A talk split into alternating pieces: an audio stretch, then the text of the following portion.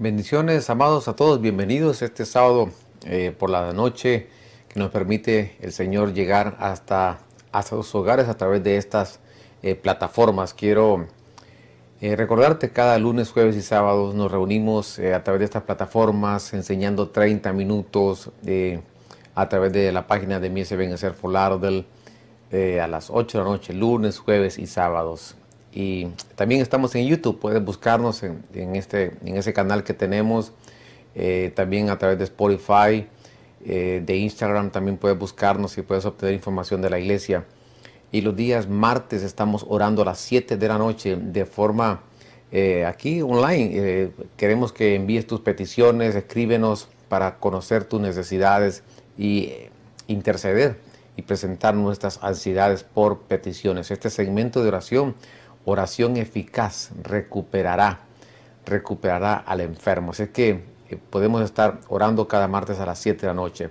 Y los días viernes a las 8 nos reunimos en la casa del Señor de forma presencial. Eh, llegó el momento que nos reunamos, que nos congreguemos. Estos medios de la, a través de estas plataformas de enseñar son un complemento, pero recuerda que necesitamos tener comunión con el Señor y con los hermanos. Así que los viernes a las 8 te invitamos y los días domingos a las 2 de la tarde nos reunimos eh, en la ciudad de Davie, eh, aquí en el estado de la Florida. Te invitamos, ven con tu familia, con tus hijos y ven para que le hagamos fiesta al Señor y podamos exaltarle y servir al Señor que merece que nosotros le demos toda la gloria y toda la honra. Oremos esta noche y pedimos que el Señor sea que nos pueda hablar a través de su hermosa palabra. Glorioso Señor, en esta noche, gracias, infinitamente gracias por todo lo que hemos recibido durante esta semana. Eh, sin embargo, queremos pedirte una vez más que este día, esta noche, puedas tú hablarnos, eh, impactar, eh, edificar, consolar, animar a través de tu palabra nuestras vidas, Señor. Sabemos que tu palabra es poderosa para poder realizar todo esto, mi Señor, y que nosotros te necesitamos, te anhelamos, Señor. Eh, siempre vamos a estar necesitados de ti, Señor, porque nuestra vida te pertenece. Gracias por esta hermosa noche a través de estos medios que podemos llegar a los hogares, a los corazones, Señor, de estas vidas. Bendícelos, Señor, y prepara nuestro corazón, nuestra tierra, para que tu semilla pueda prosperar nuestra vida, nuestra familia nuestros trabajos, mi Señor. Gracias, Padre. Gracias, Hijo, y gracias, Espíritu Santo. Amén. Y amén. Bien. Eh, yo quiero continuar acerca, hablando acerca de estos, este tema, las siete copas del Apocalipsis.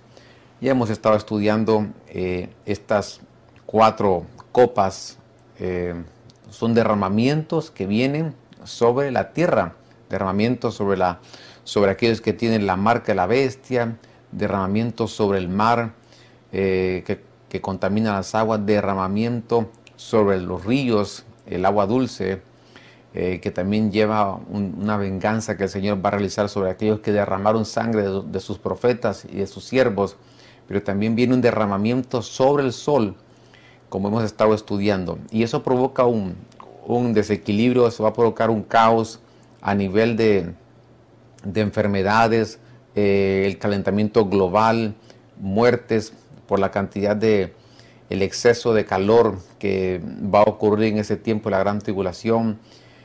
Eh, sumado a eso, eh, va a afectar el reino vegetal, el reino animal. es esta lumbrera mayor que el Señor dejó establecido, sin duda alguna que va a ocasionar muchas dificultades y aflicciones sobre los moradores de la tierra. Quiero terminar con este verso, Malaquías 4.1. Dice, porque aquí viene el día ardiente como un horno, y todos los soberbios y todos los que hacen el mal serán como paja, y el día que, que va a venir les prenderá fuego, dice el Señor de los ejércitos, que no les dejará ni raíz ni rama. Verso 2, más para vosotros que teméis mi nombre, se levantará el sol de justicia con la salud en sus alas y saldréis y saltaréis como terneros del establo. Qué preciosa palabra. La última profecía del Antiguo Testamento, el último libro del Antiguo Testamento, el Señor hablando acerca del tiempo final, diciendo, viene el día ardiente. Eso se está refiriendo a esta cuarta copa que se derrama sobre el sol. Y habla de un horno que va, eh, donde se refiere a los soberbios, todos los que hacen mal. Sin embargo, para nosotros se levantará el sol de justicia, que es un sol distinto. El sol para nosotros es diferente al sol de los moradores de la tierra. Al mencionarte estos versos, si tú me estás escuchando y no conoces al Señor, yo te ruego que, que, pongas atención y que, estos temas sean eh, una... Eh, para que pueda venir en tu corazón la necesidad de poder buscar al Señor. Sabemos de estos juicios, los estamos enumerando, los estamos tratando de, de entender, pero son, son tiempos que la tierra va a sufrir, pero que el Señor no quiere que tú pases por esta situación. Hoy es el momento que tú vuelvas y regreses y te reconcilies y si no le conoces que le aceptes en tu corazón. Porque después vienen estos tiempos difíciles que de alguna manera estamos viendo nosotros eh, estos acontecimientos. Ya estamos viendo el ensayo de lo que va a venir para la tribulación. Veamos la quinta copa. En el capítulo 16, verso 10 de Apocalipsis, Dice, el quinto ángel derramó su copa sobre el trono de la bestia. Ahora viene un derramamiento sobre el trono de la bestia. Recordemos por qué dice el trono. Porque la bestia va a gobernar siete años en la, en la tribulación. Todavía no viene el reino del Señor. Y su reino fue convertido en tinieblas. Se mordían las lenguas de dolor. Verso 11. Y blasfemaron al Dios del cielo por sus dolores y sus, y sus llagas, pero no se arrepintieron de sus obras. Entonces vemos ahora que blasfeman contra Dios por ese dolor eh, y que no se arrepienten. Todavía la dureza en un tiempo de gran tribulación, qué, qué, cosas, qué, qué, corazón más insensible de algunos moradores que dice que no se arrepintieron de sus obras. Me llama la atención porque ya aparece y menciona a la bestia. Entonces, eh, va a derramar esta quinta copa sobre el trono de la bestia y se va a convertir en tinieblas. Entonces, eh, en Isaías capítulo 60, verso 2 dice, porque aquí que tinieblas cubrirán la tierra y oscuridad las naciones.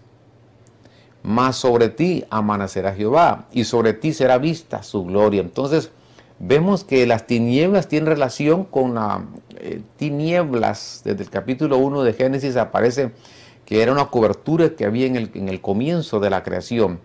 No dice tinieblas, tinieblas en forma plural. Las tinieblas tienen que ver con pobreza, las tinieblas tienen que ver con miseria, las tinieblas tienen que ver con enfermedades, las tinieblas tienen que ver con espíritus inmundos, las tinieblas tienen que ver con escasez, las tinieblas tienen que ver con divisiones, todo eso involucra las tinieblas, falta de revelación esas tinieblas. Entonces esta quinta copa se va a derramar sobre, sobre el trono y la, va, y la va a convertir en tinieblas. Entonces vemos nosotros que en eso capítulo 10, verso 21, ya ocurrieron tinieblas. Por eso mencionaba anteriormente, vengo mencionando que estas plagas eh, porque las plagas están dentro de las siete copas, estas plagas en algún momento, estos juicios ya sucedieron en el tiempo de Moisés y se vuelven a repetir, como dándonos a entender, éxodo, salida, antes de que salgan de la tierra, eh, van a poder conocer de estas situaciones, de estas plagas, de estos juicios, para prepararse. Jehová dijo Moisés, extiende tu mano hacia el cielo para que haya tinieblas sobre la tierra de Egipto, tinieblas que hasta pueden ser palpadas. Moisés extendió, verso 22, su mano hacia el cielo y hubo densas tinieblas por toda la tierra de Egipto durante tres días. Entonces, tinieblas, tinieblas en el tiempo actual. Antes de tinieblas, antes de que la iglesia se vaya, tinieblas. Tinieblas en la gran tribulación. Note cómo, de alguna manera, eh, se evidencia eh, la oscuridad, la falta de luz que va a ocurrir en la gran tribulación. Sin duda alguna, hoy el Señor es la luz. Hoy nosotros somos esos portadores Eh, hoy vosotros sois la luz del mundo, dice, el Señor. Hoy donde estés vas a alumbrar, vas a iluminar familia, en tu trabajo, empresas, donde estés vas a ser una luz que va a poder sacar de las tinieblas a muchas personas a través de tu vida.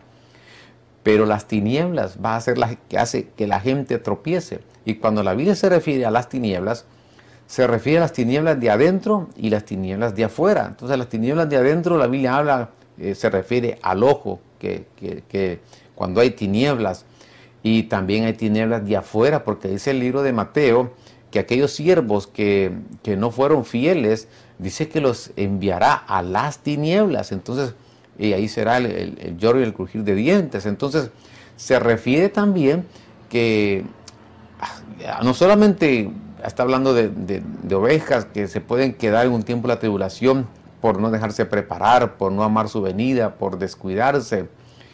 Pero también se habla de ministros que van a ser arrojados a, las tinieblas. Aquellos que encontramos esa parábola que regresa David y le dice a Mefiboset, ¿por qué no te fuiste conmigo? Y Mefiboset dice, mi siervo me engañó. Entonces, ¿cuánto engaño hay en este tiempo? Eh, diciendo, eh, predicando que el Señor no viene, que el Señor ya no va a venir por su iglesia. Y entonces engañando a una cantidad de, ovejas que de alguna manera esos siervos, dice la palabra, que los van a enviar a las tinieblas. Se refiere a la tribulación eh, que van a ser enviados. Ya sucedieron estas densas tinieblas en, el tiempo de Egipto.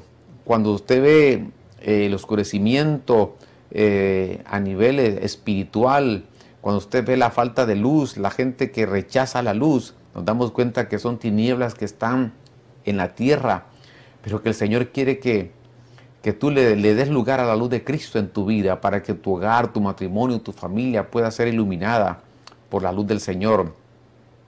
Las potestades de las tinieblas anhelan un trono y gobierno. Eso lo encontramos nosotros en Isaías capítulo 14, verso, verso 3 y Ezequiel 28 porque se refiere a este personaje llamado Luzbel, que dice él, subiré al trono. Entonces ellos siempre han querido tener un trono a lo alto. Ah, entonces nos damos cuenta que van a tener un trono en la, tribulación, pero que ese trono va a quedar en tinieblas. Este deseo eh, concluirá en un trono terrenal que se le concederá a la, bestia. Eh, y que su reino será un reino de tinieblas, de oscuridad, donde va a haber todo lo que hemos hablado, miseria, escasez, división. Eh, pero esto será un trono temporal, temporal porque recordemos que el Señor después viene a establecer su propio eh, gobierno por mil años. Este juicio entonces es derramado sobre el trono, no cabe duda, del anticristo. Entonces, la Biblia dice en Juan 3:19 que los hombres amaron, amaron más las tinieblas que la luz porque sus obras eran malas. Entonces, eh, los hombres amaron más las tinieblas.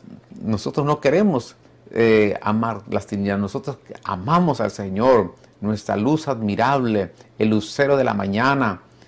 Eh, él es, es nuestra luz que alumbra nuestro caminar, su palabra que es como una lámpara en nuestra vida. Entonces, mencionamos el oscurecimiento que tiene que ver entonces con, los daños a la atmósfera. Eh, los problemas ambientales que, van a ocurrir. Eh, el oscurecimiento global, si lo tomamos de forma literal, porque también podemos tomar de forma espiritual un oscurecimiento, eh, pero de forma literal nos podemos observar que desde la década de los años 1950, por el, incremento de estas partículas como el negro de, de carbón de la atmósfera, debido a estas actividades humanas, ha provocado una, eh, una reducción de la luz solar de forma gradual eh, por las actividades a nivel de las industrias.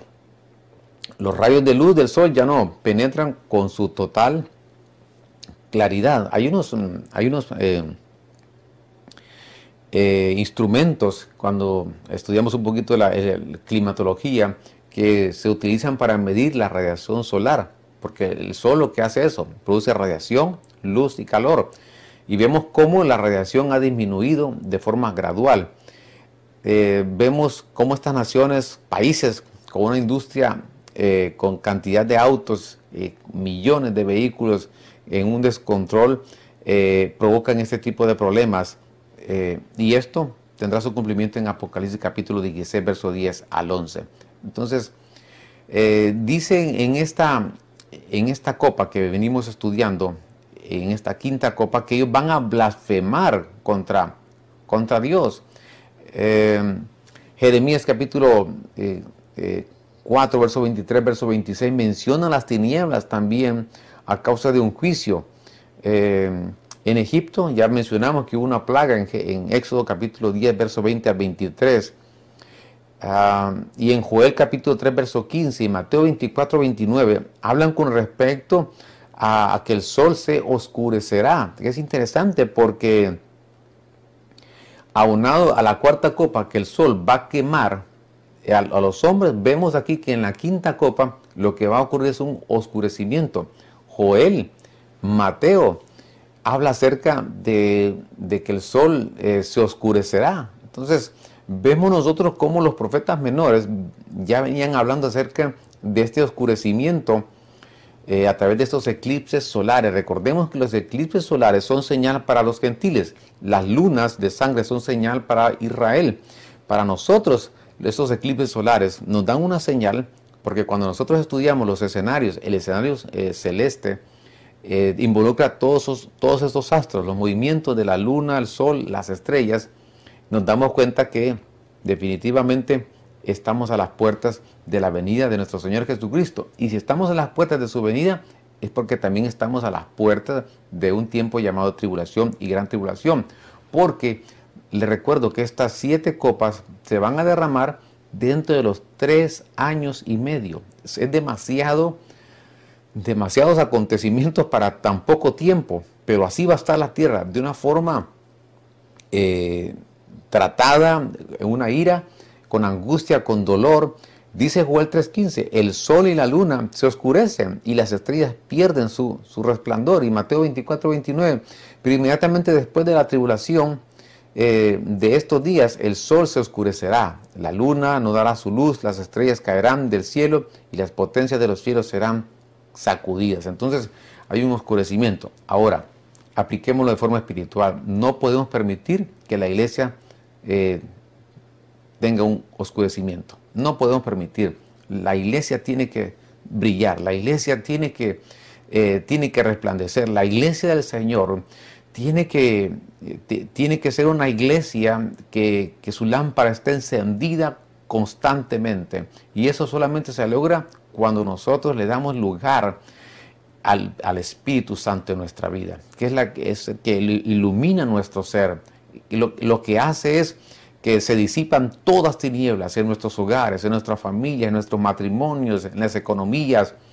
Cuidado, no le demos lugar al oscurecimiento, porque eso involucra eh, obra de enemigo. Nosotros tenemos que dar lugar a ese fuego de Dios, esa llama que esté encendida en nuestra vida, para que nosotros no podamos tropezar. Démosle lugar a, la luz de Cristo en, en, nosotros, como aquella mujer que se le perdió una moneda y que limpió la casa y lo primero que hizo fue encendió una lámpara para poder encontrar esa moneda. Eso nos sirve a nosotros para entender que nuestra casa tiene que haber esa luz. Eh, tenemos que brillar. Apocalipsis capítulo 9, verso 1, el quinto ángel tocó la trompeta y vio una estrella que había caído del cielo a la tierra y se le dio la llave del pozo del abismo. Entonces vemos nosotros cómo eh, estas tormentas solares podían dejar al mundo, o sea, el trono de la bestia en tinieblas, provocando un apagón mundial. Hace, hace algunas semanas se cayó una de las, plataformas de, me parece que fue eh, Facebook por unas horas, todo el mundo a nivel mundial. Bueno, cuando venga este oscurecimiento en el trono de la bestia, lo que se cree también que va a ocurrir un, una, una, tormenta solar va a provocar esto y va a dejar al mundo en tinieblas, un apagón mundial. ¿Se imagina un apagón mundial? Los sistemas, los hospitales colapsan, eh, las compañías, todo va a colapsar porque va a quedar en tinieblas en ese tiempo, en la gran tribulación. Y aquí coloqué yo Apocalipsis 9.1 porque es un, es un ángel también que tiene que ver con el clima eh, en, el, en, la pretribulación. Y cuando nos referimos al 16.10, entonces también lo relacionamos, dice que se mordían la lengua de dolor y que en la pretribulación dice que ellos van a tener un dolor a causa de estos escorpiones. Entonces, sumado a esto, el primer ay, que es la quinta trompeta, y sumado con la quinta copa, tiene una relación con el clima, porque en la quinta trompeta vemos como hay un ángel del clima y que provoca un dolor por estos escorpiones, pero también vemos también que le va a causar dolor cuando eh, esta quinta copa sea derramado sobre el trono de la bestia y la deje en oscuridad, entonces dice que se mordía en la lengua de dolor. Así que todo va eh, como un rompecabezas.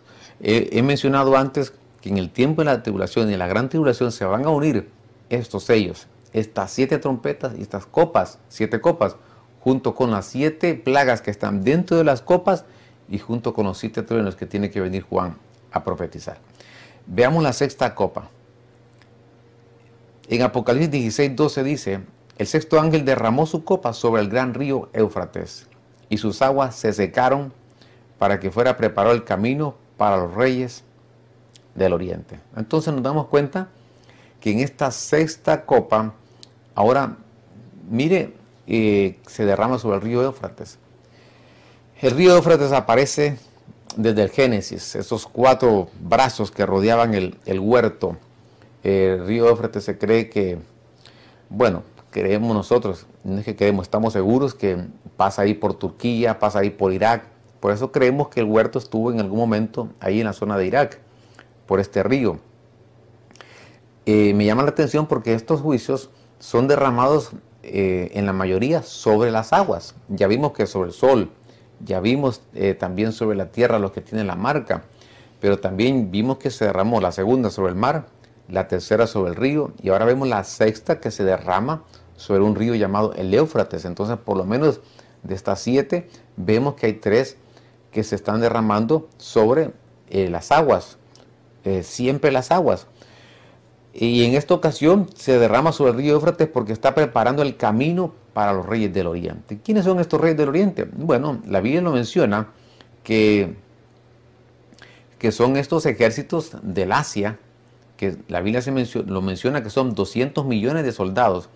Es decir, en ese río Éufrates se va a secar y lo que va a provocar es una batalla que se le llama la batalla de Armagedón, donde Israel va a ser rodeado eh, por sus enemigos y se va a realizar una batalla ahí en el río Éufrates que se está secando actualmente por la represa que están construyendo en Turquía. Se va a secar y ahí se va a realizar una batalla que se le llama Armagedón, pero que también se conoce ese valle en la antigüedad como el Valle de Megiddo. Y en, esas en ese lugar, en ese valle, desde el Antiguo Testamento, lo podemos estudiar por aparte, encontramos que hay batallas que sucedieron en ese valle de, en ese valle de Megiddo. Es decir, no son nuevas estas batallas en ese, en ese valle, en ese río Éufrates. Desde la antigüedad vienen ocurriendo batallas y ahí se va a llevar a cabo una batalla que va a ser al final de los siete años de la gran tribulación. Ahora, estas copas son copas de la ira de Dios, como hemos estado estudiando.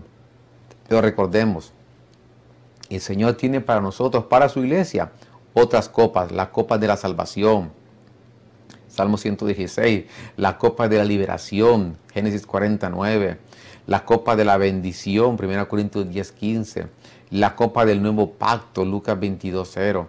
22, 1. Entonces nos damos cuenta que al participar de ellas, nosotros podemos ser limpios y ser vestidos de lino fino y resplandeciente. Entonces, estas copas de salvación, de bendición, de liberación, del nuevo pacto, es para su iglesia.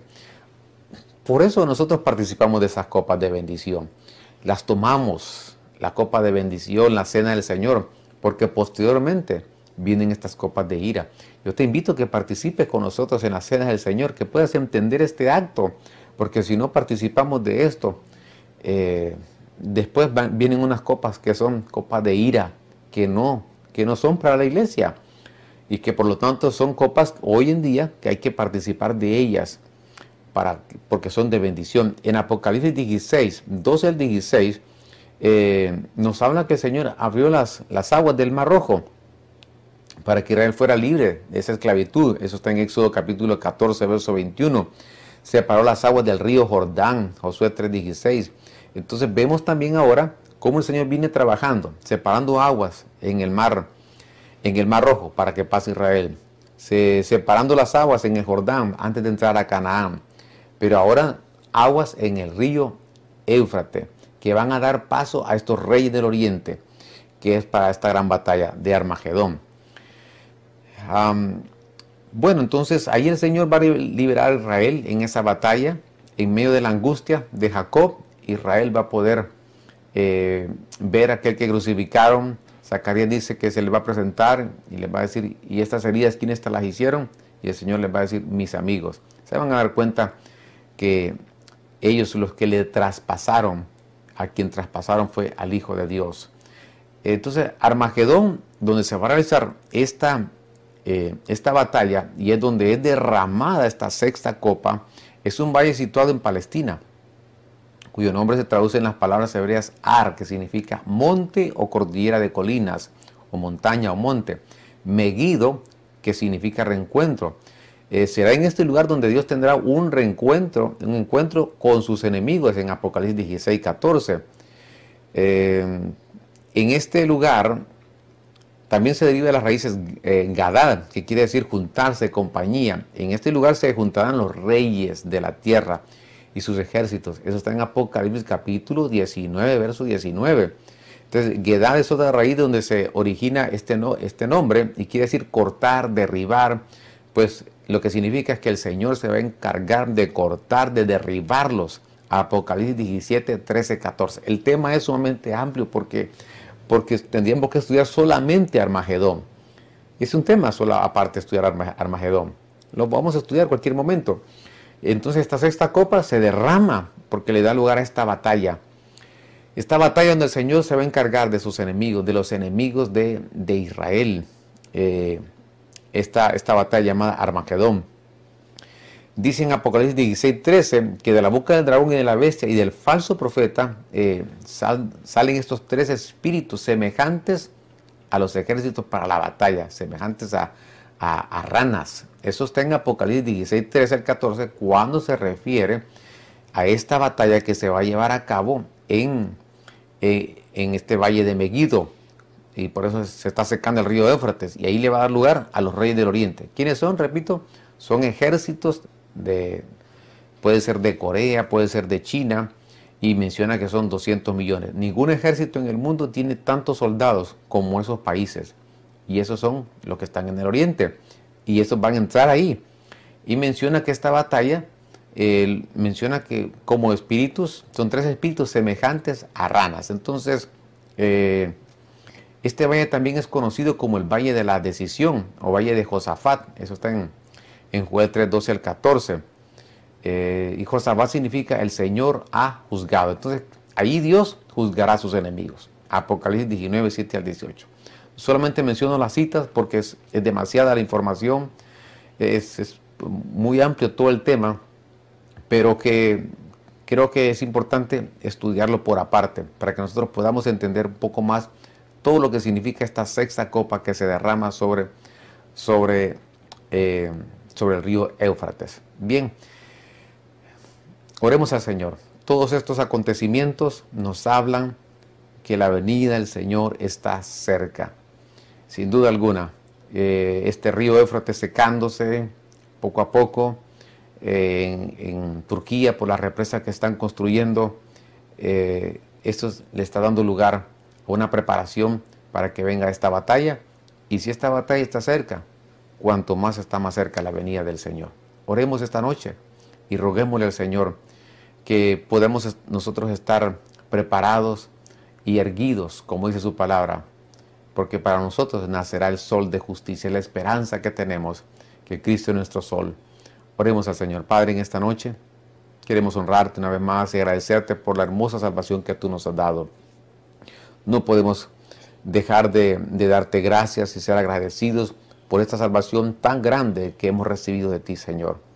Auxílianos, Señor, que hoy más que nunca podamos estar cerca de ti, Señor cuando vemos las señales en el sol, la luna, las estrellas, en la tierra, el mundo, eh, lo que involucra el mundo, eh, la tierra como sistema, Señor, Israel, la iglesia, Babilonia, las familias. Todos estos escenarios nos hablan de que hay un encuentro contigo, mi Señor. Ayúdanos, oramos por nuestras familias, intercedemos por ellos, Señor, que te conozcan.